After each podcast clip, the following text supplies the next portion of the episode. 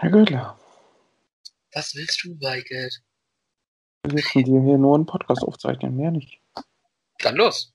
Ya lo hace. Pierna derecha, directo al arco. ¡Golazo! ¡Golazo!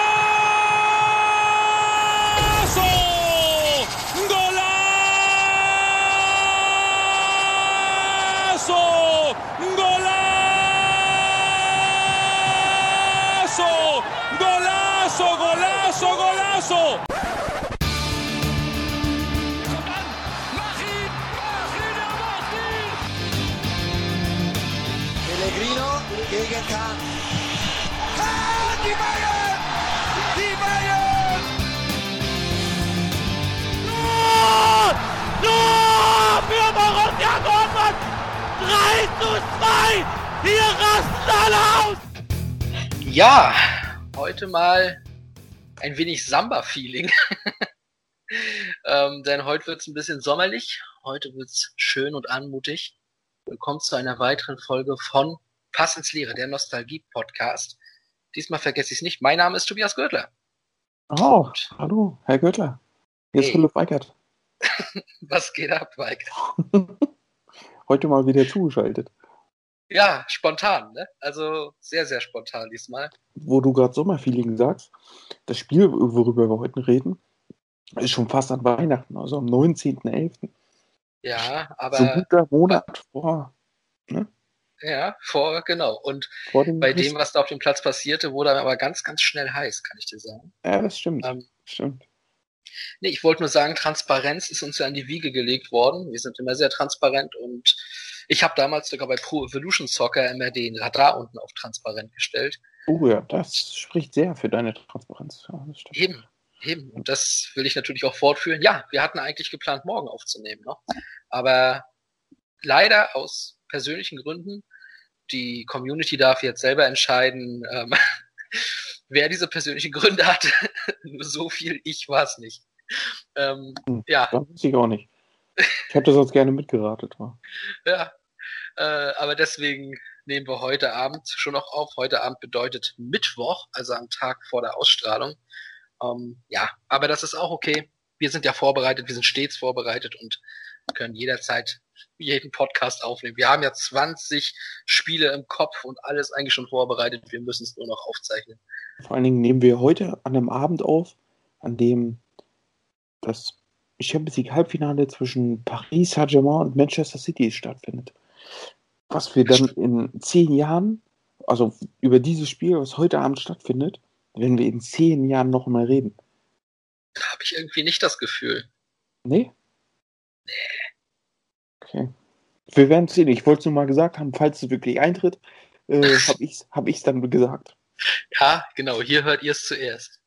ähm, ja, dann äh, zum Sommerspecial, glaube ich, brauchen wir noch nicht so viel weiter verraten. Was wir aber schon mal verraten können, ist, dass ähm, natürlich auch die Bundesliga immer weiter zu äh, Ende kommt. Ist nicht mehr viel und in äh, vier Wochen, wenn das jetzt hier rauskommt, in vier Wochen, ähm, ist die Bundesliga ja schon vorbei und da werden wir uns dann auch nochmal drauf stürzen und auf die Saison zurückschauen in unserem Saisonrückblick. Sowas wird es natürlich auch bei uns geben, weil wir gucken ja gerne zurück. Wird ganz spannend und wir gucken mal, ob wir da nicht vielleicht sogar noch ähm, die ein oder andere Überraschung für parat haben. Aber das werden wir sehen, ne? Auf jeden Fall. Gut, dann würde ich sagen, starten wir doch einfach mal so richtig in die Folge rein und gucken mal, womit wir es heute zu tun haben. Ähm, wir haben uns entschieden für das Klassiko. Das hatten wir ja noch gar nicht bisher. Ich habe immer Ähm. darum gebeten, aber du wolltest immer nicht.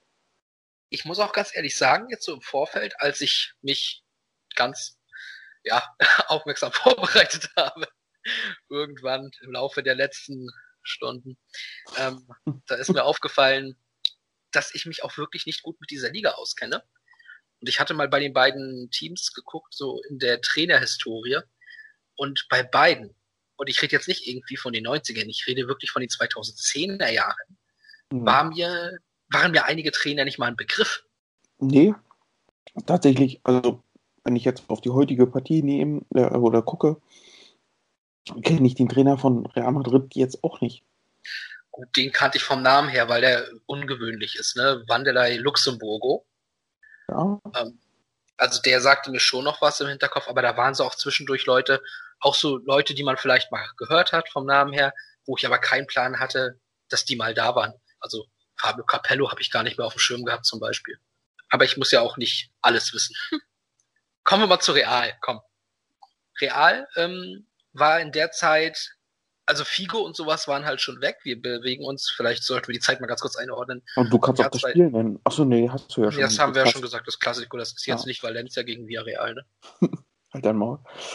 Ich weiß es, ich habe es jetzt auch mitgekriegt, ist gut. Ja. Du brauchst ja. mich nicht noch vorführen vor den Leuten. Doch, doch. Und ähm, ja, Real hatte Figo und sowas ja gerade verloren gehabt, glaube ich. Also beziehungsweise nicht gerade, er war schon, glaube ich, zwei Jahre weg. Aber so diese ganz, ganz mega mäßig geile Mittelfeldachse war nicht mehr da, aber sie waren immer noch auf diesem Punkt, wir kaufen uns hier die namhaftesten und schicksten Spieler. Und ähm, deswegen waren ja auch zu der Saison gerade Sergio Ramos und auch vor allem Robinho dazu gestoßen. Auch Julio Baptista. Im Winter dann sogar noch Cassano, ne? Mhm. Und ja, wir reden dann hier von einem Kader mit äh, klar Casillas im Tor und noch so diese ganz großen Ivan Helguera, Michel Salgado, Roberto Carlos, Guti, Beckham, Zidane, Raúl, Ronaldo, ne? Ähm, und den großen Transferflop Jonathan Woodgate hatten sie auch. Ähm, ja, den hatte ich auch gerade im, im Sinn. ja. Ja, also die, die hatten schon eine richtig, richtig geile Truppe damals trotzdem noch. Auch wenn jetzt eben, also Figo war halt für mich auch nochmal so ein Spieler, der einen Unterschied gemacht hat, aber auch wenn der Name fehlte, das klang natürlich trotzdem sehr stark. Ne? Und auf, bitte? Definitiv. Aber ganz kurz, merkst du auch diese Ungewohnheit jetzt, wo wir es wieder aufnehmen und wie wir jetzt nicht mehr so sehen, dass der andere was sagen will, ja, dass wir uns gegenseitig unterbrechen? Auf jeden Fall. Das ist so. Aber wir kriegen das schon hin, wir spielen uns schon wieder ein hier. Ja. Nee, was ich noch, also was ich so beim Kader, was mir so aufgefallen ist, du siehst ja bei transfermarkt.de, wenn du dir so in den Kader von früher anguckst, siehst du halt Keine so Ahnung, ich weiß den immer auswendig. Den Marktwert? Nö, ich guck, äh, guck sowas ja nicht nach. Ich, so. ich bin ja nicht so ein Kapitalist wie du. Ich bin auch kein ja, Bums. Ich, ich, ich guck da aber gerne mal drauf. Und wenn du dann so siehst, jetzt so auch mit, mit äh, knapp 15 Jahren Abstand, dann siehst du halt so einen 33-jährigen Zinedine Zidane. Und der hat nur einen Marktwert von 12,5 Millionen Euro gehabt. Und das war viel damals. Ja, aber ey, das ist Zinedine Zidane. Ja, na, wie gesagt, damals war das aber auch noch für einen 33-jährigen Zidane viel. Das hast du halt nicht jedes Mal auf den Tisch gelegt. Heute zahlst du für einen 17-jährigen 20 Mille. Ja, 25 waren es. Ne? Heutzutage hat äh, Cristiano Ronaldo, glaube ich, ist jetzt. Wie alt ist Cristiano? Oh, das ist eine gute Frage, aber älter auf jeden Fall als 33. Ja, der ist 36 Jahre und hat einen Marktwert von 50 Millionen. Also ich glaube, Cristiano ist noch mal eine Stufe höher als sie dann. Ne? So von allem, das, was er. Das sagst du. Ja, werfe ich jetzt einfach mal so hin. Äh, aber der hat halt mit drei Jahre älter, hat er hat einen Marktwert von 50 Millionen. Also viermal so viel. Ja. Ich finde es ich find's krass. Ja, also ich also verstehe, ich verstehe, was der du Fußball meinst. sich so verändert hat, muss man ja, ja, auch, also sieht man da eigentlich sehr, sehr gut. Aber genau deswegen gucke ich ja nicht mehr auf diese Marktwerte, weil mich die so wütend und auch traurig machen. Ähm, ich habe ja, glaube ich, schon mal in einer früheren Episode irgendwann mal gesagt, ich glaube in der Neymar-Folge sogar oder so, äh, mit James Rodriguez und diesen 80 Mille, dass es seitdem bei mir aufgehört hat, mit Marktwerten und, und ähm, ja, die noch ernst zu nehmen. Und deswegen, ich gucke wirklich bei transfermarkt.de nicht auf diese Marktwerte groß, weil für mich ist das inzwischen immer so eine Zahl, da sind das so eine Zahlen, die ist, die sind nicht realistisch mehr für mich. Und ja, na klar, wirkt es jetzt wie, ach du Scheiße, äh, wo sind wir heutzutage? Mit diesen 50 Mille für Ronaldo und dann das damals für den Sidan und äh, ich glaube, ich habe schon mal gesagt, was ich von Sidan halte. Ähm, also, ja, aber krass ist es ja einfach nur, weil auch also damals war Geld ja, weiß ich nicht, was war Geld da? Da war es noch mehr wert als heute. Und der ist einfach 2001, als er von Juve nach Real ging, haben die 77,5 bezahlt für den. Ja. Und fünf Jahre später ist der nur noch ein Bruchteil davon wert. das ist, äh, ich finde es schon krass. Ja, ich kann es verstehen. Ähm, aber apropos krass finden, wollen wir noch mal ganz kurz reden, was so für junge Spieler bei Real Madrid hochkamen in dem Jahr? Sehr gern. Und zwar zum Beispiel Abeloa, der auch noch ein bisschen bekannt werden sollte. Ja. Jurado, der bei Schalke ja auch noch war. Mhm. Und für mich ganz, ganz doll interessant ist auch noch Ruben de la Rette. Sagt dir der Mann was? Hm, Nee, habe ich jetzt tatsächlich nicht vor Augen. Ja, das ist nämlich eine tragische Geschichte und ähm, der wurde ein bisschen bekannt. Dadurch habe ich den und die Geschichte auch so ein bisschen im Kopf. Der hatte damals mal ausgeliehen an Getafe eine Megasaison gespielt. Das war in dem Jahr, wo die mit Bayern im UEFA Cup gegeneinander gespielt haben. Ne? Mhm. Und da, ich weiß gar nicht, der ist, glaube ich, entweder sogar vom Platz geflogen oder hat eine gelbe Karte gesehen und dadurch wäre er gesperrt gewesen. Auf jeden Fall war das dieses ganz, ganz knappe Ding, wo Bayern sich wirklich so gerade in der Verlängerung durchsetzt. Und Dillaret ist dann danach auch zur EM mitgefahren, wurde Europameister mit Spanien, ist danach halt ganz normal zurück zu Real, weil die Leihe ausgelaufen ist. Und ja, dann irgendwie im Pokal ist der mal zusammengebrochen auf dem Platz und die haben keinen Grund gefunden. Die Ärzte haben ihm keine Freigabe gegeben, mehr zu spielen. Und der hat dann mit 25 Jahren seine Karriere beenden müssen, ist jetzt heutzutage Jugendtrainer bei Real Madrid. Ähm, war ein Riesentalent einfach und wer weiß, wo so ein Ruhm de la Rette heute wäre, wenn der eben nicht dieses, und wie gesagt, man, man hat einfach keine Ursache gefunden, warum ist der Mann da auf dem Platz zusammengebrochen. Ne? Mhm. Und wer weiß.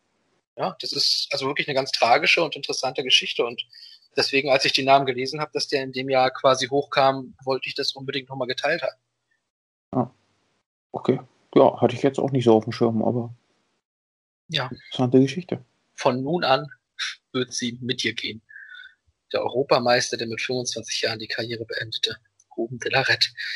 Ähm, übrigens, wer so wegging von Real Madrid in der Saison oder ähm, ja, zu dieser Saison, Michael Owen, der, ja, äh, weiß ich nicht, also er ist ja ein großer Stürmer gewesen, aber der wurde auch eine Zeit lang irgendwie rumgereicht, oder? So hatte ich Ja. den Eindruck. Ja, definitiv. Ja. Ja, ja. Er hat dann auch nirgendwo mehr so richtig funktioniert, ne? Nee, der hatte seine große Zeit, glaube ich, wirklich bei Liverpool und danach wurde es halt ein bisschen, ja, ein bisschen ruhiger, ne? Ja. Ich fand ihn auch bei United nachher nicht mehr so wirklich dolle. Gut, Walter Samuel ist zu Inter gegangen, der hat überall Leute gefressen, das ging schon. Ja. Ja, und ansonsten Solari, ich glaube, das ist ja der, der dann auch nachher mal Trainer bei Real war, ne? Santiago Solari. ja. Der Ja, der- war sogar gar nicht so unerfolgreich dort, ne? Du. Ich Also- weiß gar nicht, wann der Trainer war. Ja, habe ich mir jetzt auch nicht sicher, aber ich glaube, eine Meisterschaft hat er geholt mit denen. Gut, Glückwunsch. Ja, habe ich jetzt auch nicht mehr, weiß ich jetzt nicht ganz genau, kann auch nicht stimmen, aber irgendwie ist mir so. Okay. Und ähm, Juan Fran, den kannte man ja vor allem dann später, als der mal bei Atletico den entscheidenden Elber gegen Real verkackt hat im Champions League Finale. Ähm, der ist in dem Jahr dann auch weggegangen. Allerdings noch nicht zu Atletico, sondern zu Espanyol Barcelona. Und das ist der Übergang zu Barcelona. Möchtest du was zu Barcelona sagen oder soll ich? Ich habe dazu schon alles gesagt, weil mit Schweigen gebe ich dieser Mannschaft alles, was sie braucht. Ich kann die nicht totschweigen aus zwei Gründen. Zum ersten finde ich dieses Team einfach zu geil, als dass ich da nicht mit wässrigem Mund reden könnte. Und zweitens ist das hier ein Audiomedium. Und deswegen würde ich dann doch noch mal ein, zwei Worte sagen wollen. Ähm, Okay, ist, ist kein Problem. Kannst du mitleben. Das ist cool. Also Barca- sind da einfach zu viele Legenden. Ich, ich müsste, Ja, ja, ja, Wir, könnten, ich, wir könnten hier eine Stunde reden über diese ganzen. Spieler. Ich sagte, wir werden über eine Stunde reden. Ich kenne uns doch. Okay, wir könnten Stunden reden über diese ganzen Spieler. Challenge accepted. Also allein, allein, allein die Nummer 17 in dem Jahrgang kam vom PSV Eindhoven. Ja. Marc van Bommel. Bin überhaupt kein aggressiver Typ. Aber wenn der da steht, dann musst du den umhauen. Eine gelbe Karte holen. Oder rote Karte. Himmels Willen, Alter. Aber ist gar nicht so schlecht, die ähm, Holländer, der Holländer Dialekt, muss ich sagen. Ich kann es leider nicht. Ich wünschte, ich könnte es. Ja, das ist überhaupt kein Problem für mich. Okay, der war jetzt nicht mehr ganz so gut. Nee, der war, der war scheiße. Sorry. Komm, bevor wir, Ja. bevor wir abdriften, Mach äh, weiter. mach ich bitte, weiter. bitte mach weiter. Ja. Ansonsten von den Neuzugängen in dem Jahr, so Esguerro, der sagte mir noch was, aber wichtiger war, glaube ich, jemand, der aus dem B-Team hochgezogen wurde, so auch ähm, nachhaltig wichtiger. Das war so ein kleiner Argentinier, ähm, Lionel Messi. Der kam in dem Ja, Jahr ja. Team. Stimmt. Mhm. Ähm, ansonsten, ich möchte das nur trotzdem auch mal ansprechen, was da trotzdem für Leute im Kader standen schon. So, gut, Victor Valdez war nie der beste Torhüter, aber natürlich verbindet man mit ihm sehr viel Erfolg, ne? Ähm, Ja, er war ja auch unglaublich lange dort. Genau, genau. Und äh, ja, Verteidigung. Charles Puyol, Rafael Marquez, ähm, Belletti, wie hieß Belletti mit Vornamen? Julian irgendwie? Oder so? Giuliano. Giuliano Giuliano- Belletti. Giuliano Belletti. Belletti, auf jeden Fall. Ähm, Gio van Bronckhorst natürlich, ne? Hinten links. Auf Weltklasse äh, Niederländer gewesen. Thiago Motta tatsächlich. Ed Mielson war auch dabei. Äh, Xavi und Iniesta natürlich. Ronaldinho, Deco, Ludovic Julie, Samuel Eto'o und der Schwede Henrik Larsson. Also, das sind schon, das ist schon ein Wahnsinn, Wahnsinnsteam.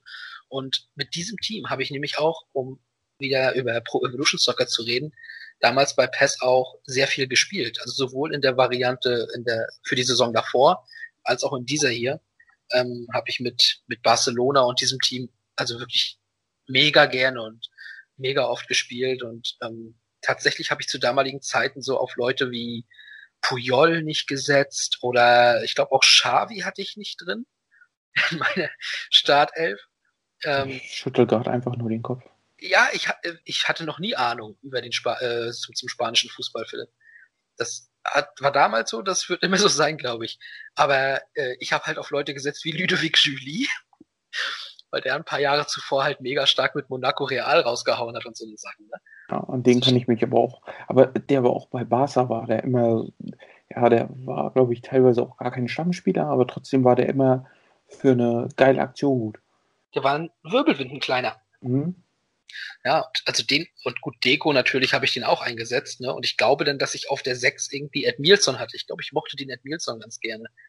Ähm, ja, und so kam das dann irgendwie. Ich habe auch, ich habe im ähm, 4-3-3 gespielt, weiß ich noch, und links Ronaldinho, in der Mitte Eto'o und rechts, ja, Henrik Larsson. Hallo? Klar. Es ist Mhm. Henrik fucking Larsson. Und ja, das, deswegen, ich hatte da einfach, ich habe sowieso damals immer nach Beliebtheit aufgestellt, und das muss man auch sagen. Also Charles Puyol fand ich einfach nur irgendwie mit seiner Frisur und sowas, ich dachte, da kann ja nichts bei, bei rumkommen. Was ist das für eine Legende?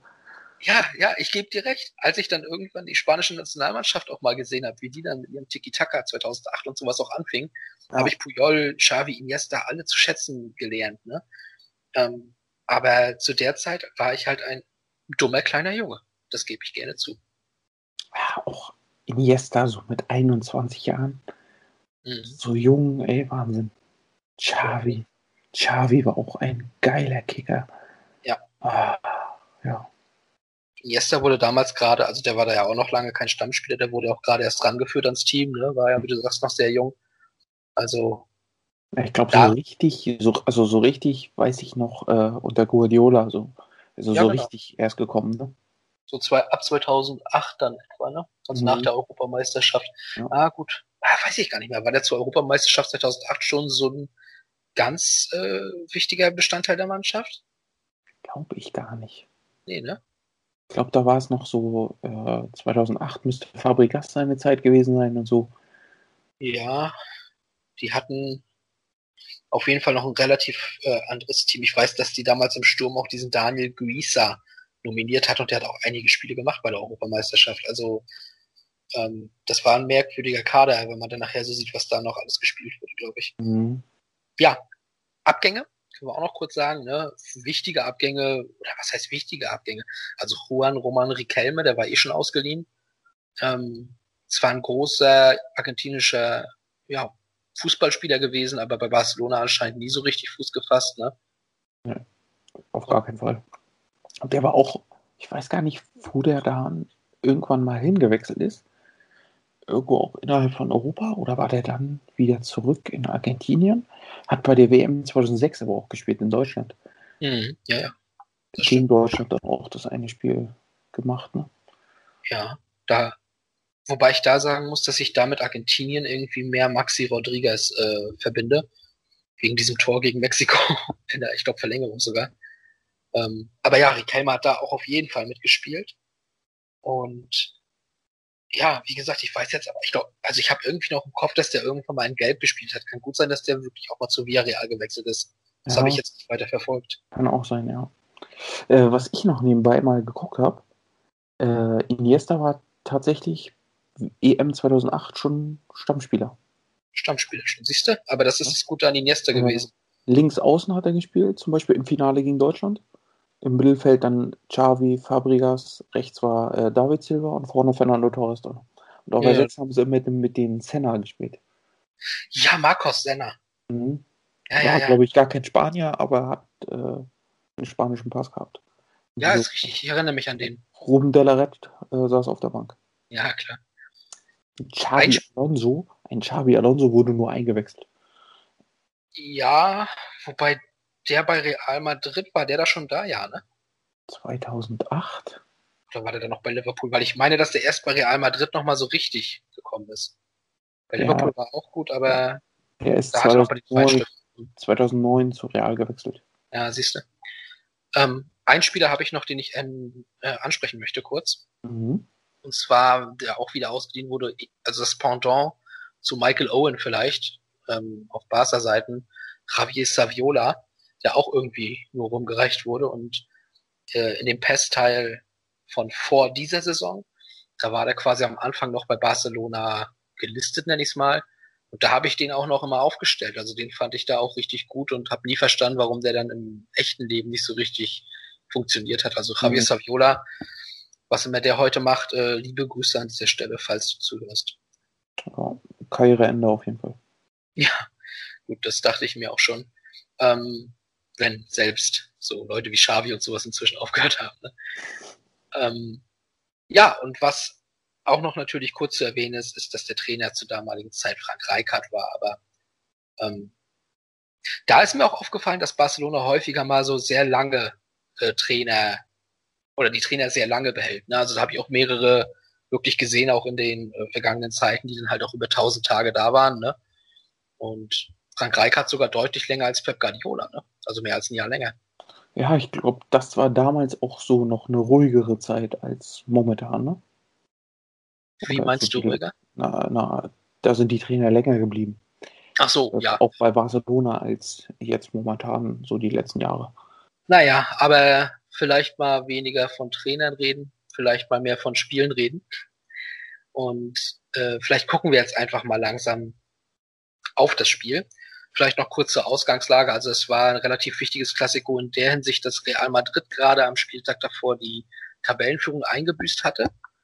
Ähm, die haben gegen Deportivo La Coruña verloren und die rutschten aber auf Platz drei ab und Barcelona ist auf Platz zwei gesprungen, denn auf Platz eins war Osasuna. Und ich habe mir den Kader angeguckt, da war jetzt keiner dabei. Also gut, die hatten Bernardo Romeo im Sturm, aber das hat halt den HSV auch nicht auf Platz eins gebracht. Also schon eine starke Leistung gewesen, nach elf Spieltagen da oben zu stehen in Spanien, ne? Ja, Spanien ist ja, wenn du auf die aktuelle Saison guckst, ist Spanien ja auch jetzt mal ausgeglichen. Ne? Also es gibt eigentlich wenige Jahre, wo Real und Barca nicht marschieren. Jetzt aktuell haben wir halt so ein Jahr. Ne? Ja, wobei das natürlich auch ähm, in diesem Jahr sich noch ein bisschen ändern sollte. Also es ist jetzt nicht so lange so geblieben, dass das 100 da oben mitgehalten hat. Ne? Aber nach elf Spieltagen waren sie halt Erster. So, schöne Momentaufnahmen. Ja. Also ich, ich also Beispiel wieder diese Saison ist Barca und Real und ja, Atletico ist glaube ich auch nicht so gut gestartet in die Saison. Vielleicht lag es auch an Corona, aber die sind ja jetzt auch erst hinten raus. Dann na, einfach, ich glaube, Barca hat ja jetzt irgendwie 16 Spiele gemacht, 15 gewonnen, 1 unentschieden gespielt. Na, also irgendwann ziehen die halt, weil sie die Qualität einfach haben. Ähm, ja, also ich glaube dir. Ich, ich mache hier keine Witze. Ich habe keinen Plan, wie die Tabelle in Spanien aussieht. Oder wie, wie, wie gut Das ist- Barcelona dann ist oder so. Ich habe wirklich keinen Plan. Es ist der spannendste Meisterschaftskampf der letzten zehn Jahre, würde ich sagen. Wahnsinn. Herzlichen Glückwunsch, spanische Fans. Ja, und außerdem noch, ähm, abgesehen von spanischen Tabellen, die ich nicht ähm, einordnen kann, ist vielleicht noch zu erwähnen, dass Real Madrid im Vorjahr Vizemeister wurde, hinter Barcelona. Und man hatte auch vor der Saison, denke ich mal, so gedacht, okay, dieses Jahr wird erneut so ein Jahr, wo die sich beide ähm, letztlich darum streiten werden und das unter sich ausmachen. Ne? Und deswegen, also Real Madrid brauchte eigentlich dieses Klassiko, um an Barcelona schon mal wieder vorbeizuziehen. Ein Punkt hat die beiden getrennt.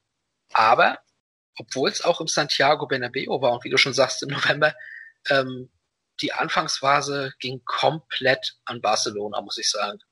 Ja, also das war auch, ach, vom Team her war das auch einfach geil, was die da auf den Platz gestellt haben, ey. Ah, ja. Die haben aber auch auf Ed Nielsen gesetzt, ne? Äh, ja, ich, ich fand den damals auch nicht so schlecht. Ich, ich sag nur, also so falsch war ich vielleicht gar nicht. Nee. Und wen hattest du anders auf der Position? Klar, du hattest so einen Thiago Motta, aber der war auch so ein bisschen mehr offensiver als ein Ed Nielsen. Ja. Und gerade so Real Madrid, die hatten ja jetzt auch so eine Leute wie Zidane, Raúl, Ronaldo, Robinho. Pff, naja, ist jetzt auch schon nicht so das Schlechteste. Nee, das stimmt. Da komme ich nachher aber auch nochmal ein bisschen genauer drauf zu sprechen. Ähm, ja, aber auf jeden Fall trotz solchen Leuten wie Robinho und sowas, ähm, Barcelona hatte das Spielgeschehen ähm, in den ersten Minuten klar unter Kontrolle und der erste, sag ich mal, das erste Schmankerl war dann so nach zehn Minuten dieser hohe Pass von Ronaldinho in den Lauf von Eto. Und Ronaldinho äh, links außen, lass es 40 Meter vom Tor entfernt sein, ist da am Ball, guckt dann Richtung Mittellinie und schießt den Ball aber Richtung gegnerisches Tor sowas von genau in den Lauf von Eto. Ähm, diese diese No-Look-Pässe haben auch in der Zeit, die waren extrem in Mode. Das hatten wir ja in Deutschland mit einem Lincoln und sowas auch ganz gerne mal, ne? Ja. Aber Ronaldinho, das war nochmal, wie sagt man, something else. Ne? Also dieser Pass, das ist ein Toni Kroos Pass, ohne hinzugucken. Definitiv. Äh, Ronaldinho hatte auch, ich weiß nicht, diese, diese Leichtigkeit im Fuß, einfach auch so eine Bälle zu spielen aus dem Nichts heraus, ne? Gut, dass du das sagst, diese Leichtigkeit. Das ist nochmal so ein Ding. Bei Toni Kroos, nichts gegen Toni Kroos, der ist auch ganz okay.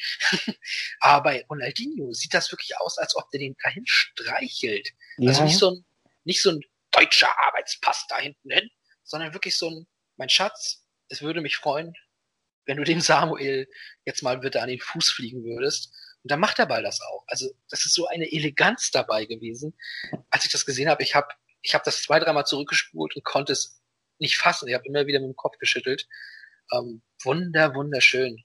Also es sollte kein Tor werden. Eto hat ihn dann ähm, ziemlich deutlich daneben gesetzt, weil er nicht so richtig Kontrolle darüber bekommen hat nachher. Aber dieser Pass einfach. Ne? Ja, also sowas sieht man nicht so häufig. Und sowas zu sehen ist immer wieder schön. Genau. Dann äh, Messi hat ja auch von Beginn an gespielt, ne? Das mhm. war damals, da war er noch 18 Jahre alt und ähm, hat dann auch einen, das ein oder andere Dribbling versucht und bei einem hat ihm, das war nicht ganz witzig, nach einer Viertelstunde Samuel Eto'o den Ball so ein bisschen vom Fuß stibitzt, hier kleiner, gib mal her, ich mach das jetzt. Und damit haben halt Salgado, Helguera, Ramos und Roberto Carlos so gar nicht gerechnet. Und plötzlich stand halt Ito wieder völlig frei im Strafraum. Und da hat er ihn reingemacht. Ja. also, ja, vor allen Dingen so, also es war ja nicht wirklich schön reingemacht, sondern einfach nur mit der Pike noch irgendwie gegenhalten, weil halt Ramos, äh, äh, Roberto Carlos und wer war da noch drin? Äh, Helgera? Helgera, ja, ich glaube, der war's. Äh, die, die stehen um ihn rum, aber er muss noch irgendwie zum Schuss kommen, geht er mit der Pike hin und ja, überwindet Casillas. Ja. Muss ja. halt auch mal klappen dann einfach, ne? In so einem Spiel. Ja, absolut. Und also es war reingestümpert, wie du sagen willst. Das waren Philips Worte, die er dachte, nicht meine. Aber ähm, ja, es ist wirklich so, das ist halt nicht das schönste Tor gewesen, aber er ist drin. Und das ist so ein Dosenöffner in einem Klassiko ist immer ganz gut. Ähm, aber trotzdem natürlich diese Szene, wie er, ich glaube sogar selbst Messi überrascht, dass er Messi den Ball da vom Fuß stibitzt. Ja. Ähm, das hat halt keiner von den Verteidigern von Real kommen sehen und die waren alle plötzlich auf dem falschen Fuß. Und das war genau die Zeit, die er dann brauchte, um den Ball so wenigstens noch zu kontrollieren, dass er mit der Pike drüber gehen kann. Ne? Ja. ja, das ist ja auf dem Niveau, was sie damals auch schon gespielt haben, äh, ja, sind halt so eine kleinen Sachen, so eine kleinen Zeitfenster, die sind halt eiskalt genutzt worden von solchen Leuten. Wie in Ja. Eto zum Beispiel. Ja, absolut. Ähm, wollen wir ganz, ganz kurz mal über den Ball dort reden? Der ist mir dann nämlich in der einen Wiederholung davon nochmal aufgefallen. Das war dieser gelb-blaue Nike-Ball. Mhm. Hatte ich auch. Den haben, hattest du den? Ja. Geil. ja, ich war auch ganz stolz auf. Oh, hammermäßig. Also an den erinnere ich mich noch, weil sie den auch bei Pro Evolution Soccer haben. Das ist heute eine PES-Folge. Aber was die halt auch hatten, war den nochmal in verschiedenen Farben. Und ich habe den in weiß mit diesen roten Streifen habe ich geliebt. Und den Mhm. hätte ich so gern auch gehabt. Es gab irgendwie, ich kann leider nicht mehr sagen, wer das damals war bei uns im, im Bekanntenkreis, also bei, bei mir im Bekanntenkreis. Ähm, irgendwer hatte den auch und mit dem zu spielen, das war ein ganz anderes Feeling. Das hat mir immer so Bock gemacht und auch einfach wieder aussah. Also das war, es gibt einige Bälle, die ich mal ganz cool fand. Ich mochte eigentlich den Teamgeist mit den roten Flecken auch ganz gerne. Ähm, Champions League Ball, den klassischen mit den schwarzen Sternen, mochte ich eigentlich auch immer. Mhm. Ähm, aber dieser Ball hat es mir irgendwie ganz besonders angetan, weil der auch ein ganz besonderes Spielgefühl einfach hatte. Und ja, ähm, als ich diesen Ball dann quasi in der gelb-blauen Variante sah, sind ein paar nostalgische Gefühle nochmal in mein Herz gekommen. Und das, äh, ja, war auch ein schöner Moment. Definitiv. Also, ich weiß auch noch, den haben die damals vorgestellt. Und es war ja so diese Zeit, wo Nike auch also Bälle gemacht hat, die total wirr waren, auch von den Farben. Aber es war halt geil. Weil damit haben fucking Real Madrid und der FC Barcelona gespielt. Und ich glaube, die komplette Premier League auch. Und äh, das war einfach geil. Es war eine schöne Zeit, vor allem was die Ja. Bälle angeht, ja. Ja. Ja, in dem weiteren Verlauf der ersten Halbzeit hat Real dann ein bisschen mehr versucht zu investieren und sowas. Aber ja, zu richtig was gekommen sind sie eigentlich in der ersten Halbzeit nicht. Ähm, Barcelona hat noch ein bisschen was probiert. Messi hat noch mal getroffen. Ein Tor, was allerdings wegen Abseits nicht zählte, aber nichtsdestotrotz hat er den schön in den Winkel reingeschnibbelt. Dem linken Fuß, da hat er mal kurz gezeigt, was er kann. Ähm, und ansonsten hat Ronaldinho halt noch mal ein bisschen brilliert. Ne? Der hat dann jetzt nicht unbedingt ähm, mehr die ganz, ganz großen Chancen gehabt oder auch rausgespielt. Klar, schöne Flanke einmal auch auf Messi, der mit dem Kopf aber nicht so richtig hinkam. Ähm, aber er hat halt die gegnerischen Verteidiger so ausgetanzt und aussteigen lassen, fast lächerlich gemacht. Ähm, und was er dafür brauchte, war einfach nur ein Hüftschwung. So sah das immer aus. Ja, ja, das ist, also das war auch die angesprochene Leichtigkeit, die er einfach hatte. Ja. Ja. Also, du wusstest bei dem ja auch nicht, okay, ma macht er jetzt nur eine Körpertäuschung oder geht der wirklich äh, Ja. in die Richtung?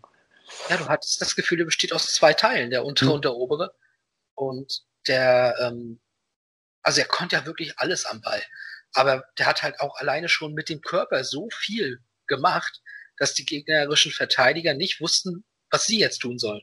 Ja. Und das ist also groß. Er hat dann, ähm, beziehungsweise nicht er, aber Messi hat dann nochmal einen kurz vor der Pause auf Eto'o vorbereitet, den paar Casillas auch nochmal ganz stark parieren musste, ne? Ähm, ja, und dann gab's noch mal eine Szene mit Ronaldinho, da wurde der gelegt, war dann schon am Boden, hat sich aber dann sofort wieder aufgerichtet, ist hinter dem Ball her und hat dann noch mal wieder drei Verteidiger gefühlt ausgetanzt. Da wurde er dann zwar vom Ball noch getrennt, kurz vom Pausenpfiff, aber das war so die Phase, hätte, ich habe einfach das Gefühl gehabt in dieser Phase, hätte Ronaldinho ernst gemacht, wäre das Ding zur Pause entschieden gewesen. Ja, das hätte ich jetzt auch gesagt. Also, ja, der, eh, der war auf dem höchsten Level, was er je gespielt hat zu dem Zeitpunkt. Ne? Ja, hundertprozentig. Auch wie der, wenn ich, wenn ich allein an diese, wie heißt der Trick, Elastico, ne? Also den erst mit der, mit der, äh, mit dem Außenriss quasi nach außen legst und die dann aber mit der Innenseite wieder ganz nach innen ziehst. Und du, ja, quasi diese Körpertäuschung, du gehst nach außen, ne? Und der Ball geht auch mit. Du gehst dann aber mit dem Ball wieder nach innen. Und ey, wie viele der da aussteigen lassen hat. Das weiß Ja. ich noch, ey, oh. Da Ja, tun mir die. Verteidiger richtig leid. Äh, ich gebe dir hundertprozentig recht. Also ich hätte mir die Beine gebrochen als Gegenspieler. Ja, also. Ja. Ich weiß gar nicht, wen er mal ausgetanzt hat, aber äh, schöne Grüße An alle. an, an, an alle. Ähm, ja, und bevor wir jetzt gleich mit der zweiten Halbzeit weitermachen, würde ich sagen, wir hören uns mal ganz kurz die ein paar der Szenen aus der ersten Halbzeit an. Blinding scene, a white mosaic greets Barcelona. They know they're in the big one. The Estadio Bernabeu for a season-defining game between the two giants of Spanish football, second and third. The winners could be top tonight. Barcelona are down to 10 men. It's a great ball, from Ronaldinho. Atu has sneaked in on the blind side. Atu's got a chance! Well, he has a wonderful record against Real Madrid. He's a man on a mission tonight. Now Messi, left all alone. Scuffles through then. Wills them to foul him. Atu! Oh. How to silence the Bernabeu in one fell swoop! Well, he's quick, Rob, and he has silenced them. And they're the team in form, and they've got first blood. A shock on their faces. Sedan, Helguera, only Luxembourg was trying to calm them down. Well, Messi's at the heart of it again. Lovely little combination there, but look how easily he goes through. He goes through the two centre halves, Sergio Ramos and Helguera. He commits himself far too easily for me. And it's a toe poke into the bottom corner of the net, and it counts. Good goal. Is the African player of the year, Etu. Played it to Messi, just a warning of what he can do. It's just as well it was offside. It was a fabulous finish, Rob. This kid is superb. He really is sensational. There is Ronaldinho, the World Player of the Year. One of those who doesn't just save those tricks for the TV commercials. Made for Spain along with Puyol of Barcelona. Ronaldinho. Oh, my goodness, what an amazing sleight of feet. Great cross. And Messi has many wonderful attributes, but uh, heading isn't one of them. We may have to slow this replay down to its finest to see exactly what he was just before that cross. Incredible trick. It's proven to be right. It's uh, Etu. He did the deflection. Well, again. Or there's a concerned hush around the Bernabeu because Etu is on the warpath. Needed a world-class save for Mika Casillas. So, also 1-0 zur Pause. Barcelona äh, im Vorteil. Und die zweite Halbzeit ging dann eigentlich genauso los wie die erste. Barcelona kam relativ gut rein, hatte in der 49. Minute auch direkt eine Weitschusschance von Xavi, der ging ganz, ganz knapp vorbei. Ähm, auch da hätte es dann schon 2 zu 0 stehen können. Und dann kam eine Situation, über die ich gerne mal kurz mit dir reden möchte. Und zwar war dann Real Madrid im Strafraum, so nach 53 Minuten, und Rubinho versucht den Elfmeter zu schinden durch eine glasklare Schwalbe. So. Lass uns mal kurz über Rubinho reden. hm. Ist, ich, ich, ich weiß, du bist verliebt in einen Brasilianer, der äh, aktuell äh, in diesem Moment, du hast es angesprochen, Paris spielt gerade gegen Manchester City, während wir aufnehmen, der steht jetzt auch in diesem Moment auf dem Platz. Ist Robinho der Pre-Neymar? Sozusagen derjenige, der schon gefallen ist, bevor es cool war? Nee, würde ich nicht sagen. Warum nicht? Äh, Robinho war, glaube ich, nie so talentiert wie Neymar.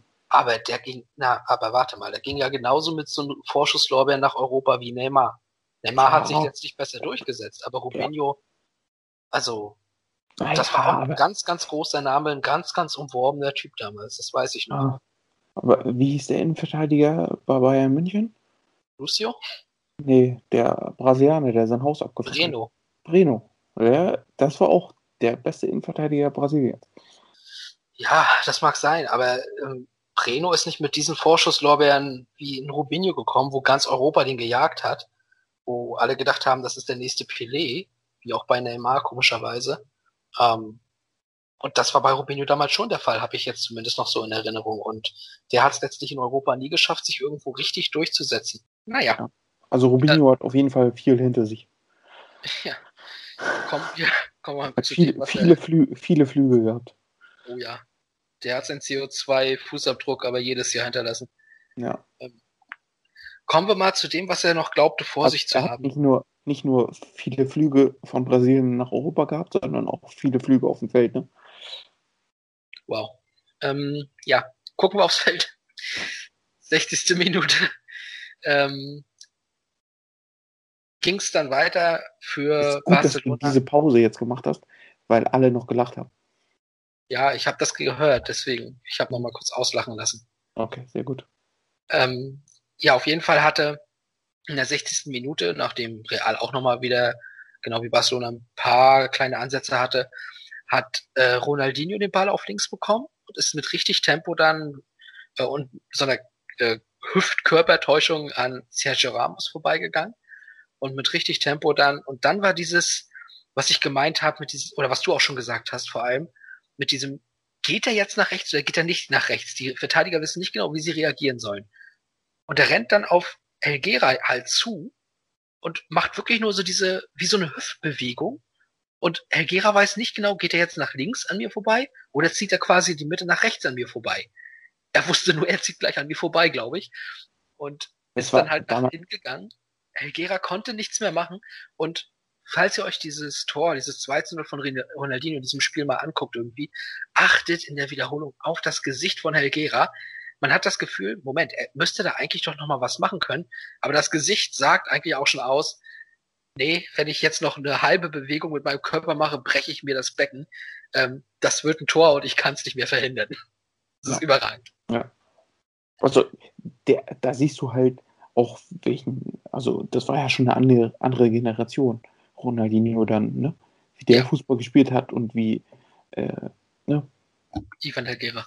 Ivan Hergera, danke, äh, Fußball gespielt hat. Ne? Also der war schon ein bisschen älter, war auch schon ein bisschen steifer auf der Hüfte. Äh, pf, ja, und dann hast du gegen Ronaldinho in der Form äh, null Chance.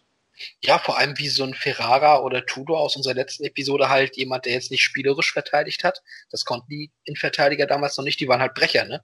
Ja. Und der Gera war halt auch noch eher ein Brecher als ja, jemand, der da sich gut bewegen konnte, ne? So ist es. Ja, Tut mir Also leid für den Jungen, aber da hat äh, echt, Alter, wie Ronaldinho an dem vorbeigeht, ey, Wahnsinn. Ja. Aber auch wie er so an. Sergio Ramos vorbeigeht, ne? Ja, also, der war ja wirklich noch jung. 19 oder was war der? Äh, Ja, irgendwie so müsste gewesen sein. 19 etwa, ja. Denk schon. Aber der ist in dem Sommer gekommen. Von Ja, dann Sevilla. war, war es sein erster Klassiko.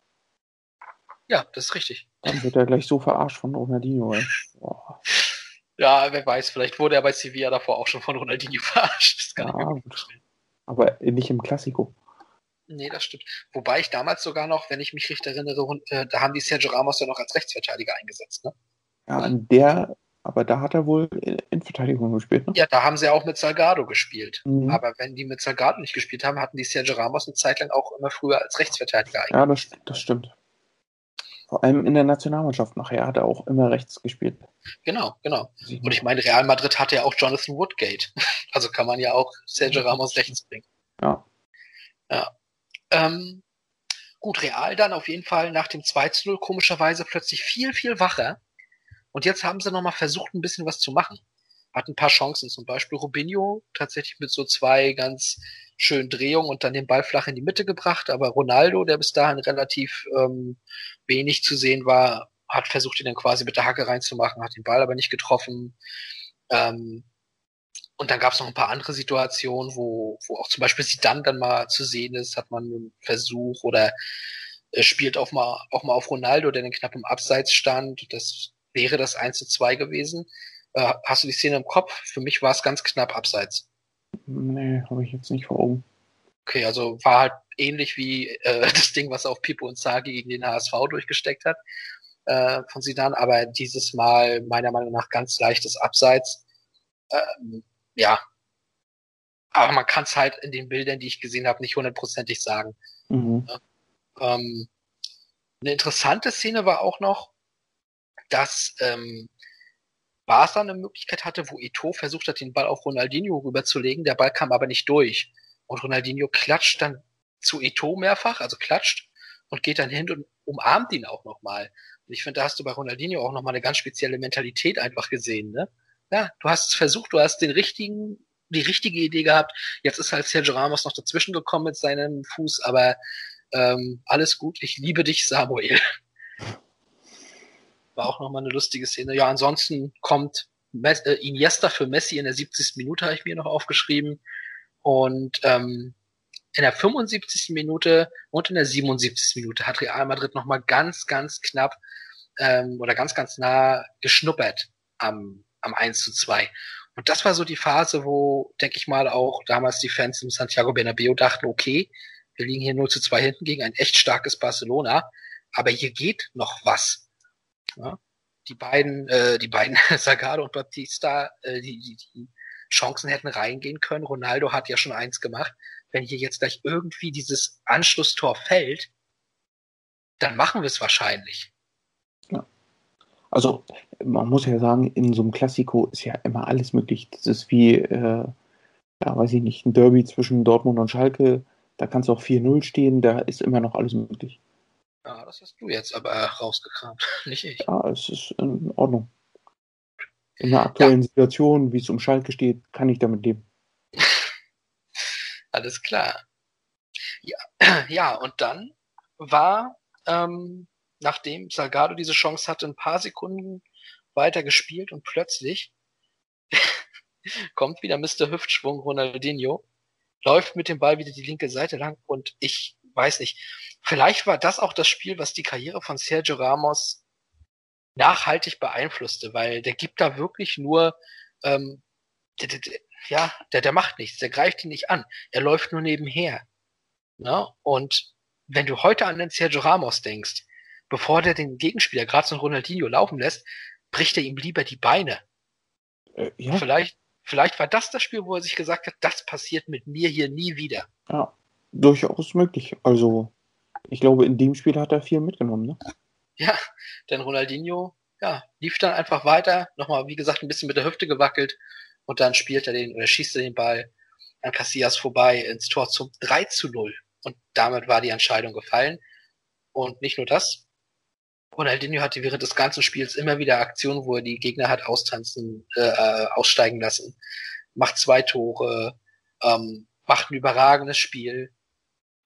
Das führte dazu, dass im Santiago Bernabeo die Fans aufstanden und für Ronaldinho applaudierten.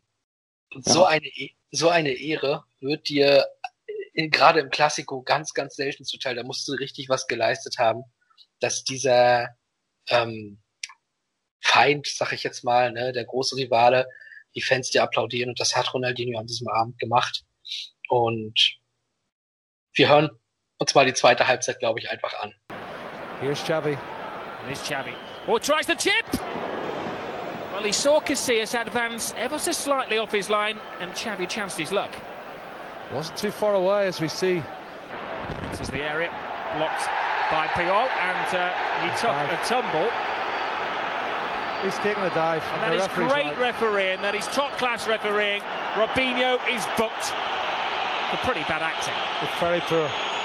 He knew had lost control of the ball. You can see he does well initially, gets inside. Ronaldinho gathers speed past Ramos. Alguera comes to meet him. He goes past Alguera. Oh! Ronaldinho at his very best. Unstoppable. Fantastic play here from Ronaldinho, Rob. He skips inside Helguera. Roberto Carlos comes across to try and give him some cover, but he's so quick, so slick, and he knocks it in at the near post past Iker Casillas. Can anybody stop him? What a goal!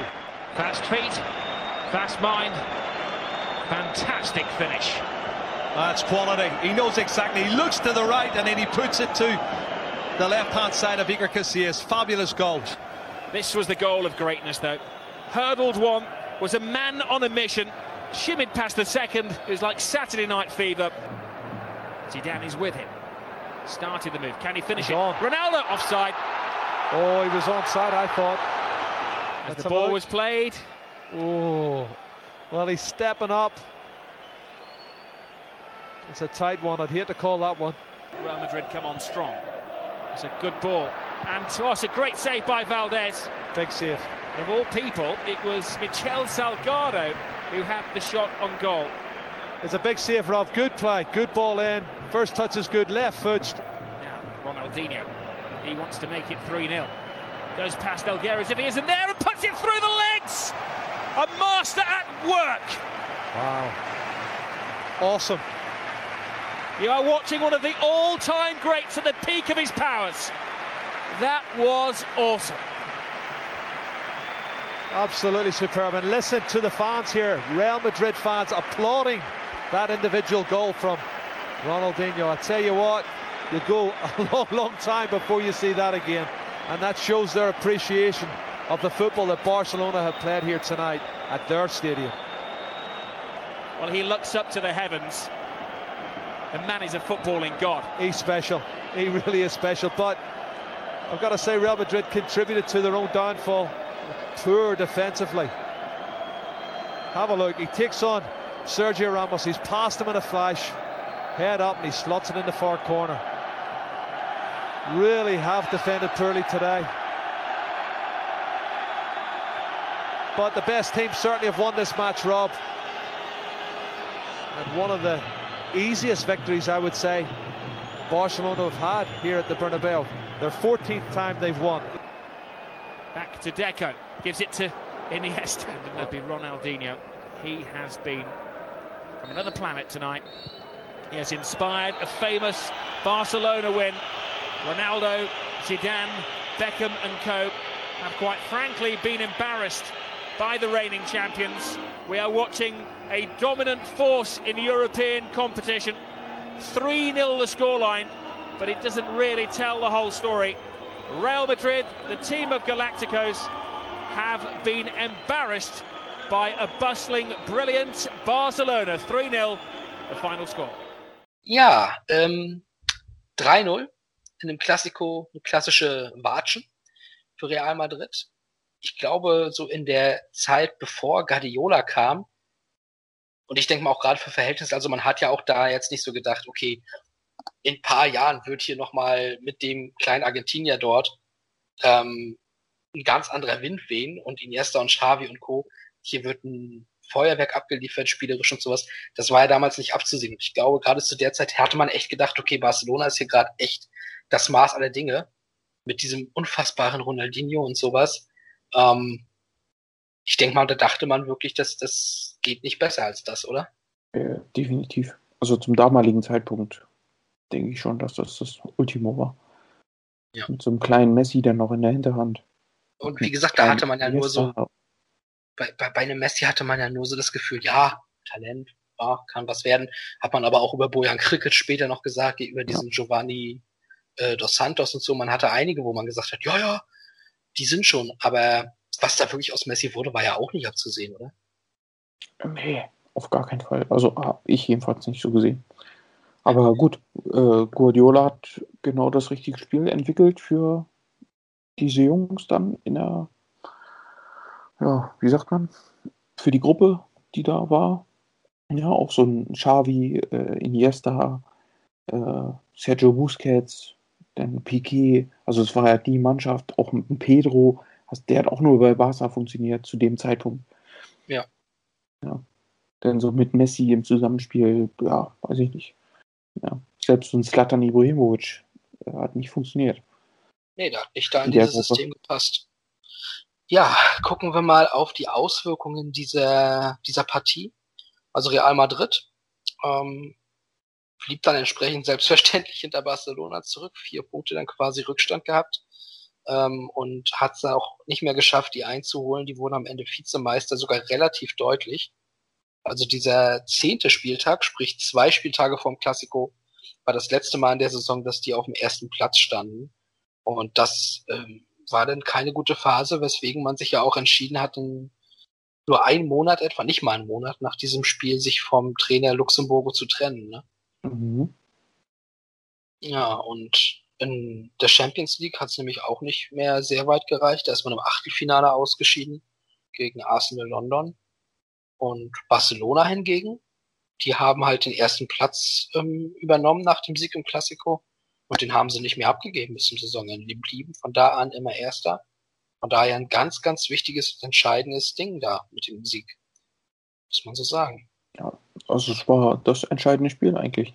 Sozusagen, ja. Da haben sie nochmal sehr, sehr viel Wind auch mitgenommen. Es sind, ich glaube, ich glaube 14 Punkte oder sowas Vorsprung gehabt. Also ganz, ganz klare Sache war das. Oder 12 Punkte oder so. Aber ähm, habe ich jetzt gerade leider nicht mehr hundertprozentig zur Hand. Ähm, Und in der Champions League hat Barcelona äh, dann ja auch den Weg bis ins Finale geschafft und hat dort gegen Arsenal gespielt. An das Spiel erinnere ich mich auch noch, das habe ich mir damals angeguckt. Da ist der Lehmann ja noch vom Platz geflogen. Mhm. Und ähm, nach Rückstand hat Barcelona das Spiel dann noch gewonnen durch Belletti, ich glaube 81. Minute. Ähm, war, glaube ich, auch spitz im Winkel, hatte den Ball irgendwie eingehauen. Ich meine auch, ähm, ich habe ja schon mal erzählt, dass das Champions League Finale 2005, das habe ich dann ja nicht komplett geguckt, sondern bin zur Halbzeit ins Bett. Das war dann das erste Champions League Finale, was ich wirklich bis zum Ende geguckt habe. Oh, dann hast du ja kein schlechtes gesehen. Nö, gar nicht. Also Barcelonas Titel unter Rijkaard, den, den habe ich gesehen. ähm, ja, und wer quasi maßgeblichen Anteil an dieser ganzen Erfolgsserie hatte, haben wir ja schon gesagt, ist äh, Mr. Hüftschwung Ronaldinho. Und ich denke, die, die den ähm, oder sich ein bisschen gewundert haben oder sich jetzt noch nach den ganzen Worten, die wir jetzt schon verloren haben, noch erinnern an den einen Spieler als äh, Intro dieses Mal. Wir sprechen heute über einen Brasilianer, ja, wie soll ich sagen, der uns, der uns lehrte, dass Fußball eine Lebenseinstellung ist. Ja, kann man so sagen. Und normalerweise kommen wir ja ganz gerne jetzt mit einem Einspieler nochmal, der uns dann ähm, auf die Person drauf hinleitet. Ich habe es jetzt nicht mehr geschafft, irgendwas rauszusuchen. Deswegen habe ich mir was anderes überlegt. Als wir uns neulich schon, also wir hatten ja tatsächlich schon überlegt, was wir machen können.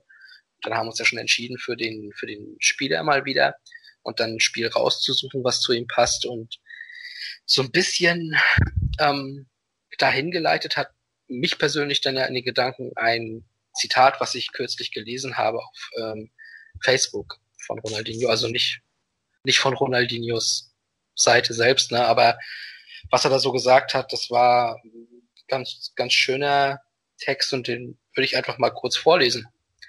Sehr gerne. Ronaldinho wird da wie folgt zitiert. Wir hören dir alle gespannt zu. Okay, dann leg ich los. Es gibt Nächte, in denen ich ins Bett gehe und mich frage, wie die Zeit so schnell vergangen sein kann. Wann bin ich alt geworden? Ich vergesse nie die Zeiten, in denen ich samstags ausgegangen bin oder jedes La Liga-Spiel mit Barcelona. Ich vergesse nie, als wir den Classico gegen Real Madrid gespielt haben. Das sind Momente, die man nie vergessen kann. Als ich für Barca gespielt habe, war ich der glücklichste Mann der Welt. Ich wollte nur für sie spielen.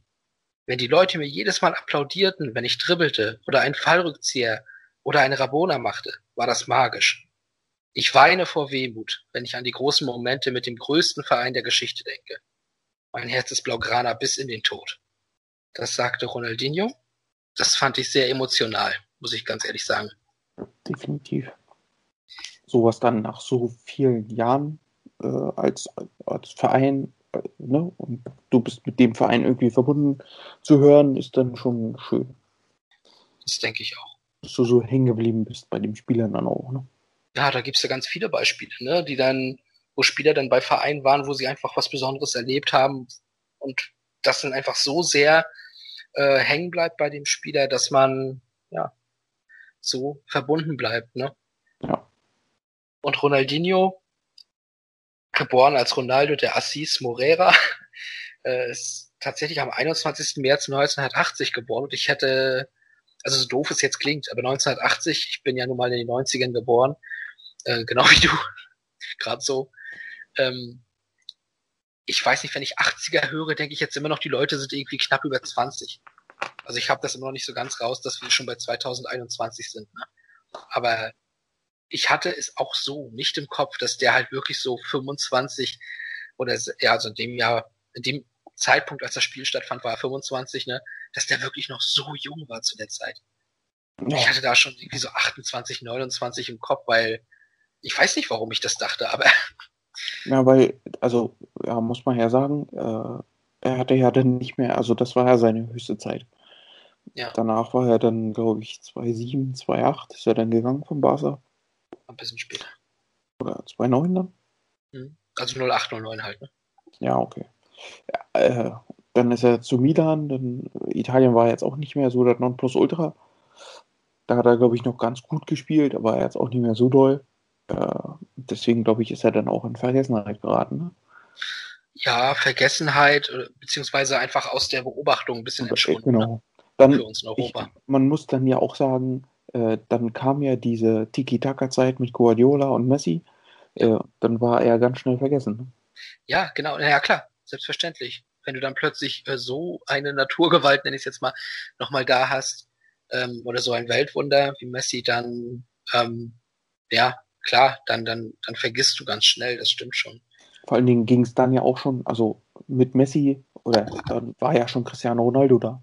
Und der hat ja auch für Furore gesorgt. Der ist, glaube ich, auch 2009 dann zu Real gewechselt. Ja.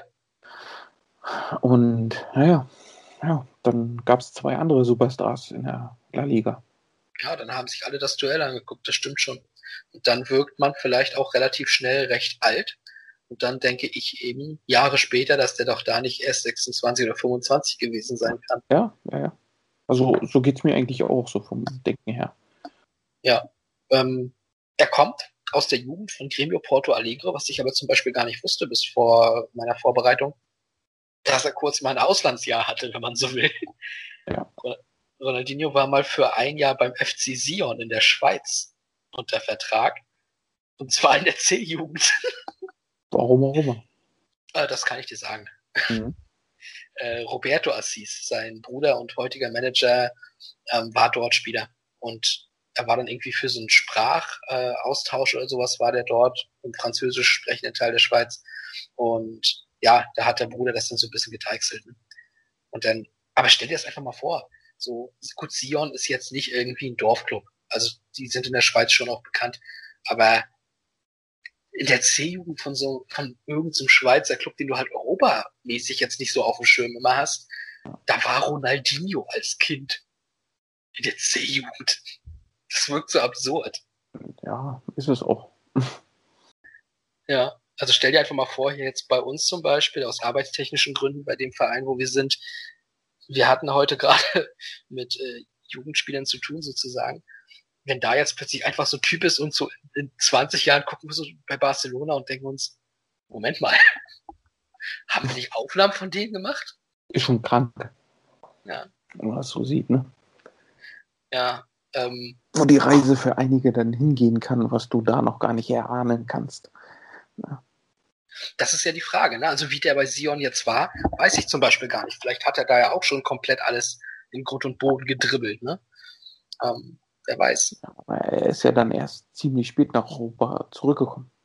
Ja, genau, also richtig, natürlich. Er ist dann erstmal wieder zurück nach ähm, Brasilien und ist dann ähm, 2001, glaube ich, ne? Nach Paris gewechselt. Also das ist ja dann schon wieder, weiß ich nicht, oder ich meine, gut, als C-Jugendlicher, gut, dein Bruder ist dort, aber sieben Jahre später dann den Schritt nach Europa ist ja dann doch schon eine lange Zeit her. Ja, das stimmt. Und er hat bei Paris dann bei PSG gespielt zu einer Zeit, muss man auch sagen. Heute, wie du sagst, spielt ja PSG. Ähm, damals waren die aber natürlich noch ohne Scheich und die waren halt zu der Zeit echt nicht gut. Ne? Nee. Es war kein, kein französisches Spitzenteam, das wurde dominiert von Lyon und von, von Marseille, von Monaco teilweise und so, aber da hatte, äh, Paris hatte gar nichts in der Liga zu melden. Gar nichts. Definitiv nicht. So, und ähm, er hat dann in der Zeit auch halbwegs, so hat er mal richtig starke Leistung, richtig starke Phasen, hatte aber auch mal so Schwankungen drin, wo es mal nicht so lief. Deswegen würde ich sagen, seine ähm, Zeit in Paris war jetzt nicht nur voller Höhepunkte, aber innerhalb dieser Zeit war dann halt auch die Weltmeisterschaft 2002, wo ich ja auch Fan wurde. Und da ist er Weltmeister tatsächlich geworden. Mit seinen Brasilianern gegen Deutschland im Finale. Und ich muss ganz ehrlich sagen, wenn ich an die Weltmeisterschaft denke, wie gesagt, ich kam da ja erst zum Fußball. Ronaldinho war keiner der Spieler, die mir in Erinnerung blieben oder aufgefallen wären. Also mir jetzt auch nicht. Ich, wo ich, also bevor ich es vorhin nicht gelesen habe, wusste ich auch tatsächlich gar nicht, dass er äh, dabei war. Und tatsächlich, also es war jetzt nicht, dass er unauffällig war, er war sogar im All-Star-Team, ne? Er war, ähm, ja, aber hatte ich jetzt auch überhaupt nicht auf dem Schirm. es haben halt andere in dem Zeitraum vielleicht ein bisschen mehr sich ähm, im Vordergrund gezeigt, weiß ich nicht genau. Ich, ich habe das Spiel damals noch anders gesehen als heute, ne? Den, den Sport meine ich.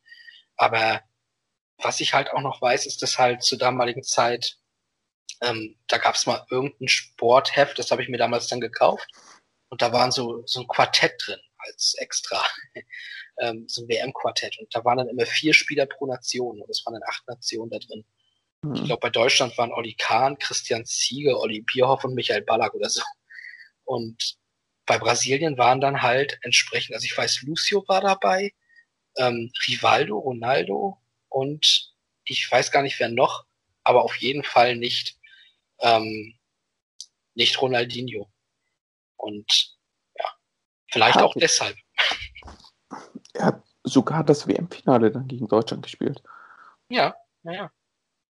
Deswegen, also er war eigentlich ein wichtiger Teil, aber Ja, ja. ich habe mich nicht an ihn erinnert. Mir ist er erst dann aufgefallen, als er dann 2003, 2004 wirklich nach Barcelona gewechselt ist. Ja, also, ja, hatte ich jetzt auch wirklich nicht so auf dem Schirm, aber ja, krass. Gut, ich, ja, äh, Maß aller Dinge war in der Mannschaft halt Ronaldo, ne? Ja, bei der Weltmeisterschaft sowieso. Und dann, Der hat auch danach- das Maß aller Dinge bei seiner Frisur angewandt, ne? Genau. Also danach hatte ich halt immer so ein Rivaldo auf dem Schirm. Hast du, da hast du Ronaldo für dich gelöscht mit dieser Frisur. Genau. Nee, wirklich. Also, und dann gab es halt so eine Leute noch drin in, de, in dem Team, weiß ich, Cafu. Äh, War Kapitän damals, ne? genau. Roberto Carlos. Naja, das waren dann die anderen Größen, wo Ronaldinho hat es da ja noch gar nicht auf dem Schirm, weil er halt bei Paris gespielt hat. Ja, vielleicht wirklich. Ne? Es ist, wie gesagt, Paris war damals halt nicht das, was es heute ist. Also die War sind da in der Saison sind die Elfter geworden. Ja. Gut, Eben. die Saison, als äh, Ronaldinho dann wegging, äh, sind sie Zweiter geworden. Ne? Also Ja. die erfolgreichste Zeit begann, wie wir schon gesagt haben, bei Barcelona dann mit dem Wechsel 2003, 2004 so erfolgreich, dass er halt 2004 und 2005 Weltfußballer wurde. Das darf man halt nicht vergessen. Ähm, einer der letzten vor der Messi und Ronaldo-Ära sozusagen. Danach kam, glaube ich, 2006, ich meine sogar Cannavaro, wenn ich mich nicht irre. Ja, Und genau. dann nach der halt WM. Kaká. Ja, Und und irgendwann Modric. Irgendwann später dann, ja. äh, 2006 war die Weltmeisterschaft, ähm, wo Brasilien dann ja bereits im Viertelfinale ausgeschieden ist gegen Sidan und, Brasi äh, und Frankreich. Und da war Brasilien aber wirklich nicht gut. Und auch da war Ronaldinho mir nicht groß im äh, Kopf geblieben, aber ich denke mal, es war weniger jetzt seine Schuld. Aber wenn du natürlich der große Star bist, das hat man auch bei Argentinien gesehen, dann erwartet man vielleicht auch eben, dass du den Unterschied machst. Das hat Ronaldinho dort nicht. Ähm, und dann wurde in Chapeco, einer Gemeinde in Brasilien, auch eine acht Meter hohe Ronaldinho-Statue nach dem Ausscheiden zerstört. Vielleicht ein bisschen überzogen. Ja, ein bisschen. Ja. Ja, und dann bis 2007, hast du ja, glaube ich, schon mal so angedeutet, hat er halt bei Barcelona einfach nur noch Spaß gemacht. Du hast es dir angeguckt. Also man muss ja wirklich sagen, zu der Zeit war es ja wirklich so, ähm, dass man halt, wenn man international geguckt hat, also Champions League und sowas, hat man am liebsten diese Spiele auch damals mit Chelsea-Beteiligung gerne, aber dann Barca und Chelsea geguckt, weil man wollte immer diesen Ronaldinho sehen. Und am liebsten gegen die anderen Besten. Chelsea war damals schon auch relativ stark mit, äh, mit dem Kader, den sie da hatten. Auf jeden Fall. Das hat schon immer Spaß gemacht. Ja. Ja, und Barca war ja, also ist ja immer noch ein sehr großer Verein, der immer für guten Fußball steht. Ja, natürlich. Ähm, genau, und wie gesagt, also bis 2007 war das halt wirklich die Zeit, wo Ronaldinho gefühlt, obwohl da natürlich auch Kaká und sowas waren, klar, aber er war trotzdem immer noch gefühlt so der Nonplus-Ultraspieler, der, der zaubert, der eine richtige Zauberer und der einfach eine ganz besondere Spielfreude ausgestrahlt hat. Da wurde er 2007 übrigens sogar spanischer Staatsbürger. Ähm, ja, aber dann kam auch so ein bisschen der Bruch. Er hatte sich dann mal verletzt gehabt, Muskelfaserriss und so, und er kam da irgendwie nicht mehr so richtig zurück und war dann auch nicht mehr so richtig fit. Und dann kam Guardiola. Und ich denke, mit äh, Guardiola, da haben schon ganz andere ihre Karrieren beendet. Aber unter Guardiola gab es dann Disziplinlosigkeiten, zum Beispiel soll er mal zur Vorbereitung einer Saison gemeinsam mit Deko betrunken erschienen sein und so. Deswegen wurde er letztlich aussortiert. Ähm, er sollte genauso wie Deko, der dann ja zu Chelsea ging, ne, sollte er keinen schlechten Einfluss auf Messi haben. Ah, das habe ich auch gelesen. Ja, Alexander Chlepp hat das mal gesagt. Ich sag mal so, Ronaldinho, ich denke auch in Barcelona ist er vor allem immer noch für das im Kopf, was er da gemacht hat. Und ich glaube, alle lieben Ronaldinho noch immer. Der hat sich noch einiges zu Schulden kommen lassen, kommen wir gleich noch zu. Aber Ronaldinho ist einfach so, er hat immer diese, er genießt einfach jede Sekunde, wenn er einen Ball am Fuß hat. Und dieses Gefühl hast du einfach auch in dir gespürt, wenn du ihn hast spielen sehen. Der hat dir, dich zum Lächeln gebracht. So wird er in Barcelona auch in Erinnerung bleiben.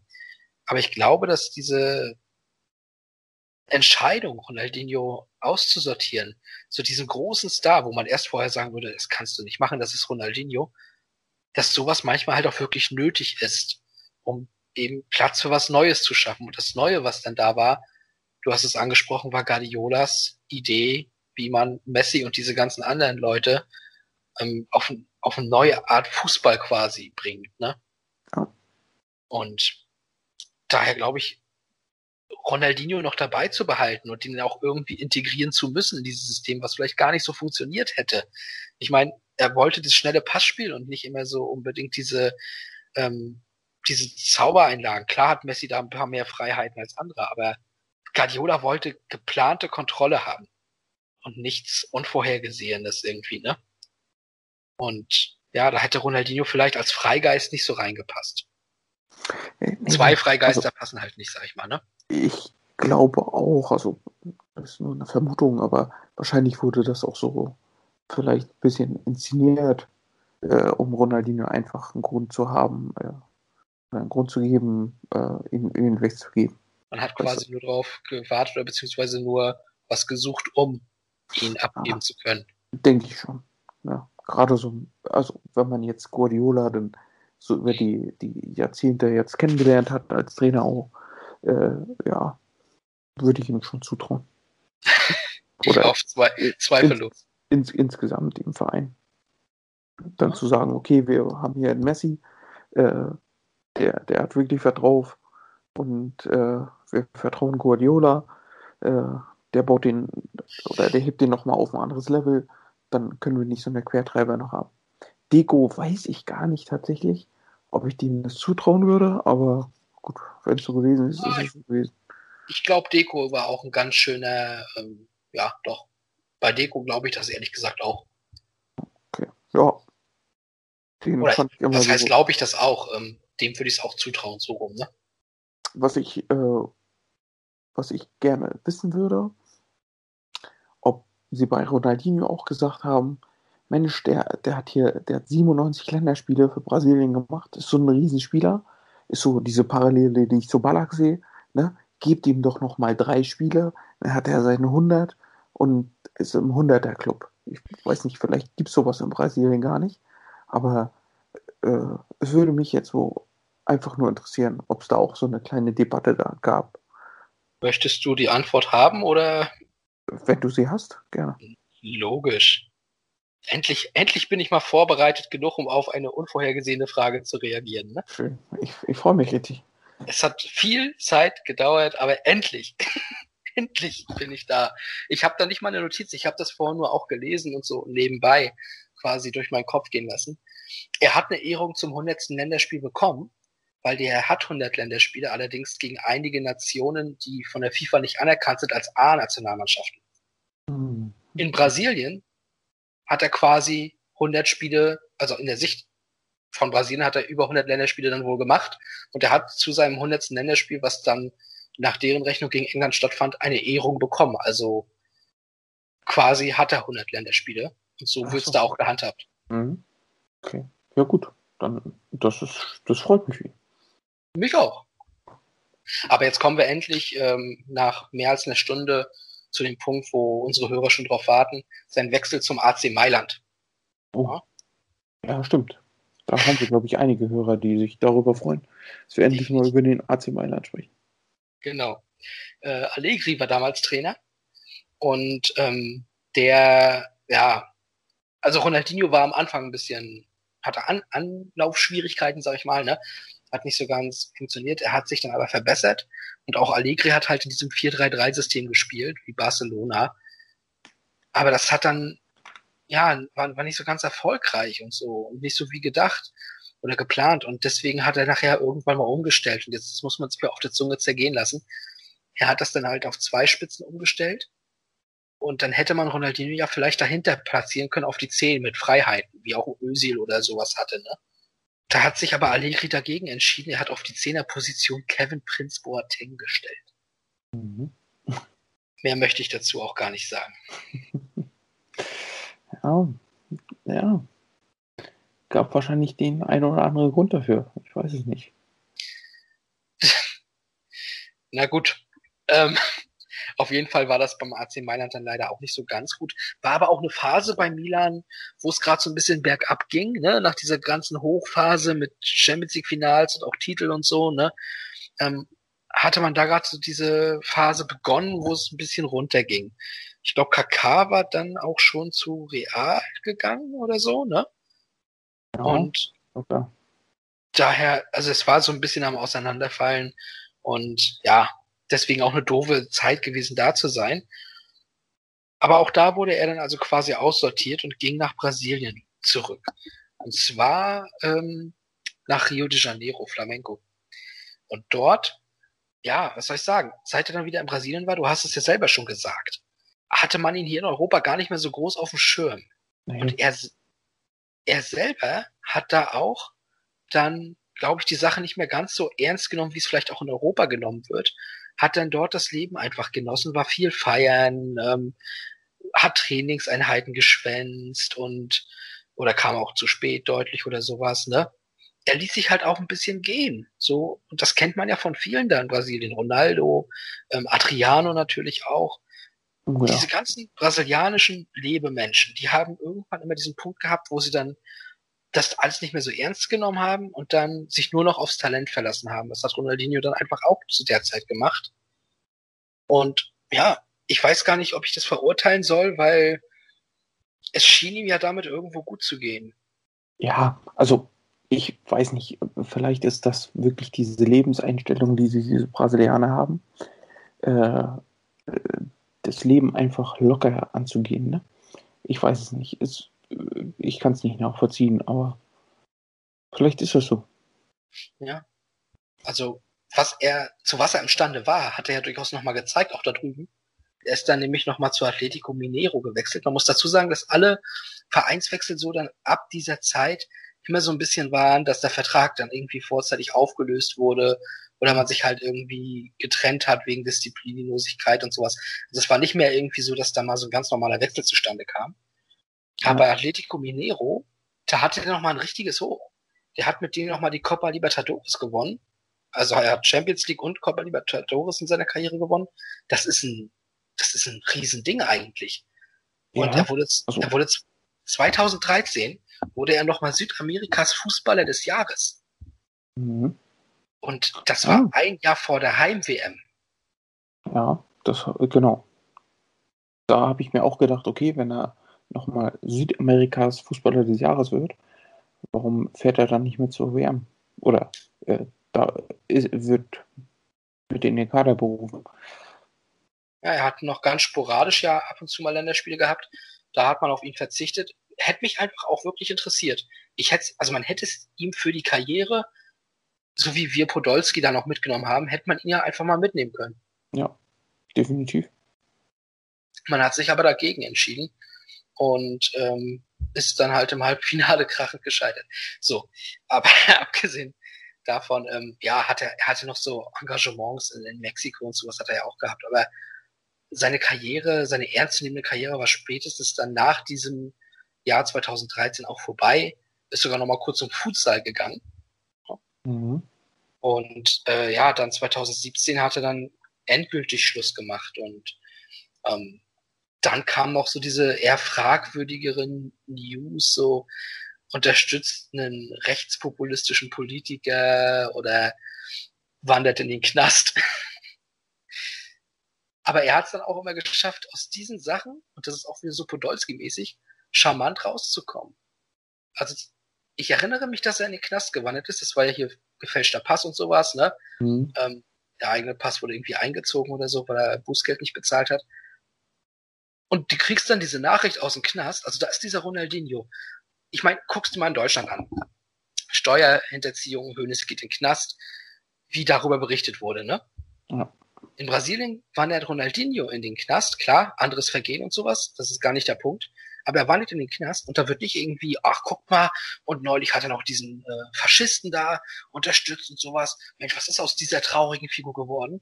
Nein, du kriegst Berichte, wie der im Knast Fußball spielt mit den anderen Insassen, bei einem 11 zu 2 Sieg fünf Tore und sechs Assists beisteuert und am Ende mit seinem Team Spanferkel gewinnt. Ja, der genießt das Leben, auch im Knast. Der genießt das Leben. Genau, selbst im Knast hast du dann so das Gefühl, der hat Spaß. Hm? Der hat einfach ja. Spaß. Es ist wirklich, also ja, beeindruckend. Also diese Lebenseinstellung, ich weiß nicht, vielleicht ist das diese lockere Art, die Südamerikaner einfach drauf haben. Ich, ich, ich weiß es nicht. Ich glaube, alle sind auch nicht so. Aber ja, der hat viel in seinem Leben geleistet. Äh, muss man auch mal gönnen, vielleicht. Man, man muss auch Jönne können. Ja. ja, leider, die letzte News, die ich so gehört habe, war ja dann die Geschichte jetzt ähm, Anfang des Jahres, dass seine Mutter ein, äh, an Covid-19 auch verstorben ist, an der Covid-19-Infektion. Was diese ganze Zeit natürlich jetzt gerade, also diese Zeit, in der wir leben, nochmal ein bisschen scheiße wirken lässt. Das wünscht natürlich niemandem. Ähm, ja, und das war wie gesagt Anfang dieses Jahres. Da sind wir dann auch schon an, heute angekommen. Wie gesagt, Ronaldinho, also jeder, egal was kommt, guckt auf einen Ronaldinho zurück und erinnert sich an diese schönsten, schönsten Momente in seiner Karriere, die wo er gezaubert hat, wo er seine Gegner ausgetanzt hat mit einfach nur einem Hüftschwung, was man in der Form nicht gesehen hat mehr. Er hat das zu einer Zeit gemacht, als solche Diagonalbälle eine Seltenheit waren. Da hat er die gespielt und ähm, ja, hat dafür gesorgt, dass, dass Leute angefangen haben, Fußball zu spielen, dass Leute sich im Stadion und vom Fernseher erheben und den Mund nicht mehr zubekommen. Das war Fußballer von einer anderen Welt und wie die meisten Brasilianer aber immer nur für einen bestimmten Zeitraum und irgendwann ist es dann vorbei. Ähm, ja, ja, also definitiv. Das war so, ich glaube, hatten wir ja schon gesagt, also seine größte Zeit war wirklich die um 2005 rum äh, über das Spiel, über was wir heute auch gesprochen haben. Also genau. äh, daran konnte er nie so wirklich wieder anknüpfen. Schade eigentlich. Äh, den hätte ich eigentlich gerne auch noch mal so mit oder bis 35 im europäischen Fußball gesehen, so wie in Cristiano Ronaldo jetzt. Ne? Aber ja. ja. so hat er einfach nicht gelebt, muss man dann ja einfach sagen. Ne? Genau. Dann war er halt, äh, weiß ich nicht, der Fuß Fußballvirtuose, der nicht in den europäischen Markt gepasst hat. Ich glaube, das sind sehr, sehr schöne Schlussworte. Er hat eigentlich nicht in den europäischen Markt gepasst. Von der Mentalität her genauso wenig wie spielerisch, denn spielerisch war er eigentlich besser als der europäische Markt zu dem Zeitpunkt. Ja. Er hat uns viel Freude bereitet. Und heute hat er trotzdem hoffentlich noch so viel Freude, wie es eben geht. Und in diesem Sinne würde ich einfach sagen, schließen wir diese Episode ab. Diese spontan ähm, gedrehte Episode, die dann aber auch wahrscheinlich einfach deswegen wieder ein bisschen ausgeartet ist, weil wir da jetzt auch nicht mehr groß was in der Vorbereitung nochmal hätten kürzen können oder so. Ja. Ah ja, aber trotzdem bleibt Ronaldinho ein riesengroßer Fußballer. Äh, dann kann man auch schon mal ein bisschen mehr über ihn reden.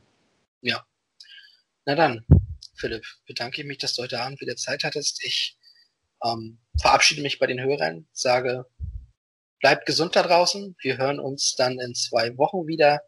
Und dann wird es nochmal, denke ich mal, die ein oder andere Info geben für die Zeit danach bezüglich Rückblick und Sommer-Special. Mal schauen, was sich bis dahin entwickelt. Ich sage ciao und bin raus und die letzten Worte gehören wieder mal Philipp Weigert. Ich freue mich wie immer, dass ihr so aufmerksam zugehört habt bei dem ganzen Scheiß, den wir von uns geben, vor allem Tobi. Aber Deswegen bin ich ja hier, um euch auch mal ein bisschen Unterhaltung zu geben. Ich weiß, ihr lacht immer noch über den einen Witz, den ich vorhin gemacht habe, der euch jetzt gerade wieder eingefallen ist. Lacht weiter. Ich wünsche euch was. Bis in zwei Wochen.